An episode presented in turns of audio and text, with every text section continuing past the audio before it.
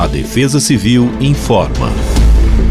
Nesta quarta-feira, 20 de dezembro, o dia amanhece com o sol predominando entre nuvens em todo o estado de São Paulo. E a tendência é de que o tempo permaneça assim durante toda a manhã.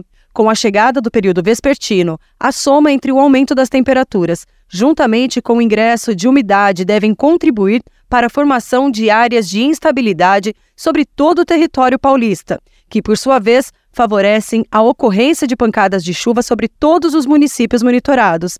Essas pancadas devem ser seguidas por rajadas de vento, descargas elétricas e até mesmo com a possibilidade de granizo em alguns pontos.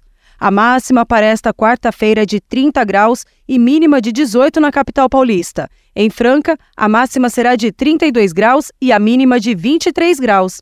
Em Marília, máxima de 34 e mínima de 21 graus. Já para a região da Baixada Santista, máxima de 31 graus e mínima de 22 graus. Defesa Civil do Estado de São Paulo.